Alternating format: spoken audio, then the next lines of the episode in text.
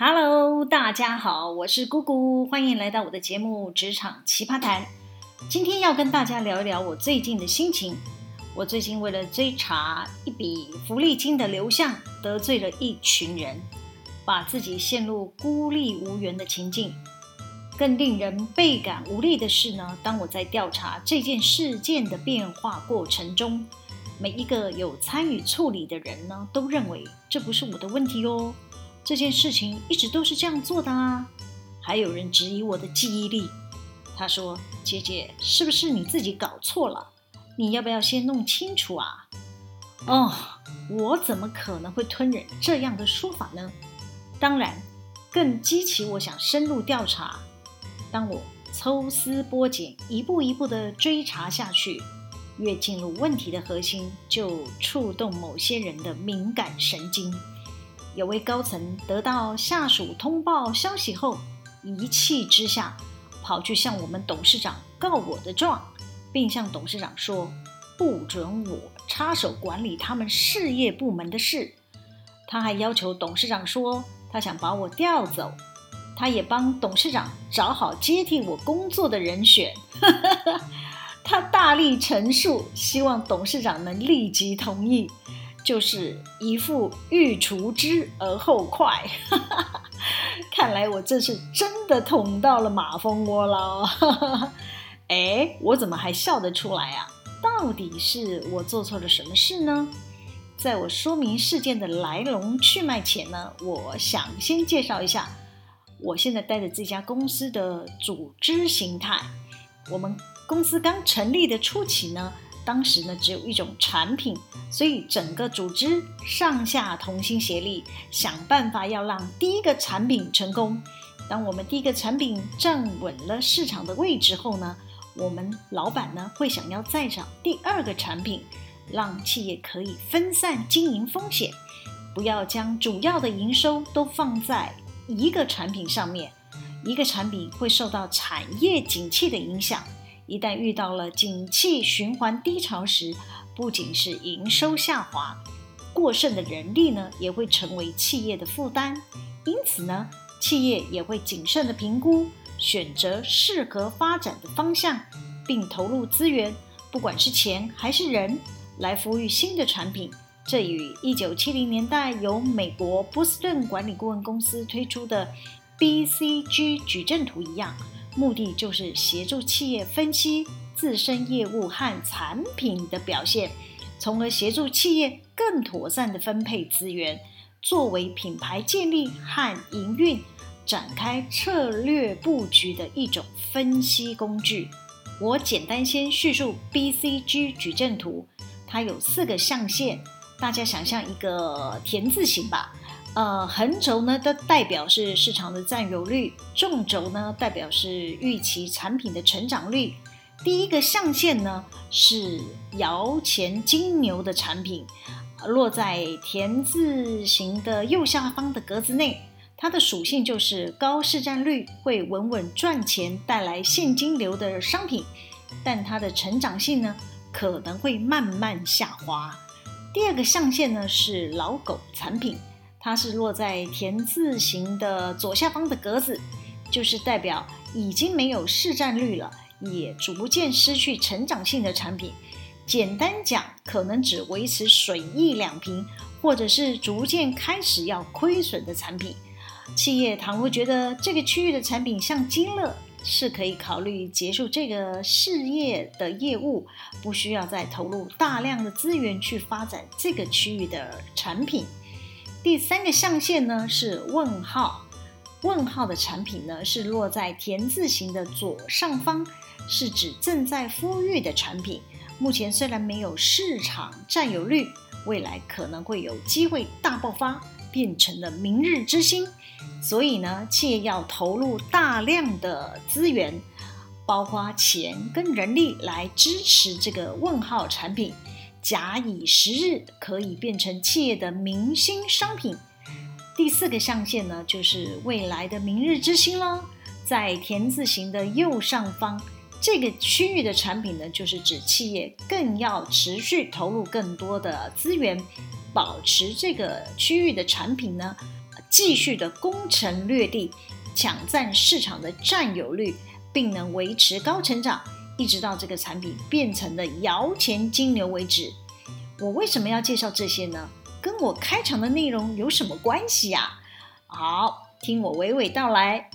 BCG 矩阵图呢，就是协助企业分析自家的产品，目前呢是落在哪一个位置，后续要如何分配企业的资源，并且展开营运布局。那么，企业导入这个 BCG 矩阵图的优点呢，是用来检视自家产品的位置，进而分配适当的资源给各个产品。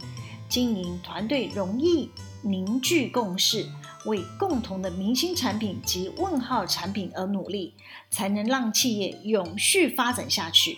因此，我们早期的营运模式呢，就是企业团队共同找到的问号产品，到共同努力发展成为明星的产品，也共同支持明星的产品进入了摇钱金牛。直到我们的经营层易主后呢，新的董事长上任，力推利润中心制度。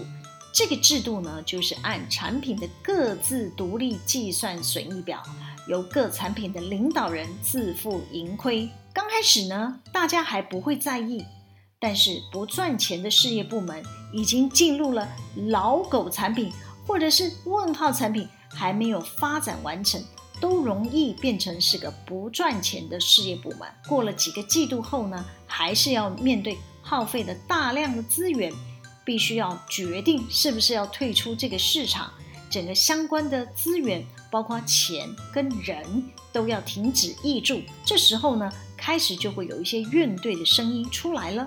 但我要说的是，经营层的主管，假如还是以不赚钱作为衡量指标，那就可能会扼杀这家企业，无法源源不绝发展他们的明星产品。当一个问号产品刚萌芽的阶段，几乎都是处在亏钱的状态。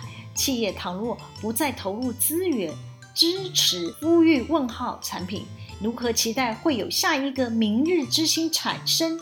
又如何让下一个明日之星变成摇钱金牛呢？企业还能谈什么永续经营？尤其利润中心的领导人。都是为各自事业部门利益优先。当每个事业部门都是这个思维的时候呢，企业组织的氛围就会开始产生了变化，本位主义会越来越强。他们开始在意自己有多少资源可以延续自己事业部门，也在意公司对管理费用的分摊是否合理。比方说房租、厂务的动力设备分摊、水电费等等，甚至是人力资源。只要是可以计价的，都要彼此计算费用，你就会发现大家开始都变得斤斤计较起来了，甚至为了零点五个资源人力费用吵来吵去，互不相让。时日越久，大家不满的情绪就会积累到最高点，只要有一个小隐性，就足以让各事业的领导人理智断线。哎，在组织内呢，引爆了冲突，甚至是对抗。那我再分享一个副总，为了自己可以生存，在企业执行利润中心制度时，他个人选择走扩张版图的策略，就是想办法让自己兼了好几个事业部门，即便有哪一个不赚钱被关掉了，他还可以跨到其他事业部门去。他完全抓到这个利润中心制度的巧门，于是开始找了一堆人，美其名呢是策略伙伴。实际上呢，是开了一间又一间的合资公司，然后呢，他安排自己的家人在那些合资公司上班，他会规避合资公司五十趴的股权控制，让总公司跨不过五十趴的股权，无法直接控制。这个胳膊老爱往外弯的副总，为了要满足那些合伙人的要求，常拿合资的策略伙伴意见来刁我们。嫌弃我们的核决权限制度绑手绑脚，哎，这些可都是符合公开上市贵公司的要求。这位副总都说合伙人都做不到啊，直到有一个合资公司的合伙人将双方合资的钱都掏空用尽，这位副总啊才要公司的法务寄出存证信函。类似这种事还层出不穷，让人不禁怀疑，到底是遇人不淑。给合伙人骗了，还是这位副总另有隐情啊？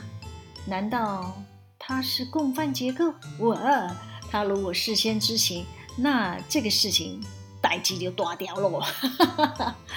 好，我开场提到的追查福利金，因而得罪人的故事呢，就是执行利润中心制度可预见的坏处之一。怎么说呢？在一般企业服务过的人都知道，公司的福利金来源除了营收加员工的提缴，还包括下缴回收这一块。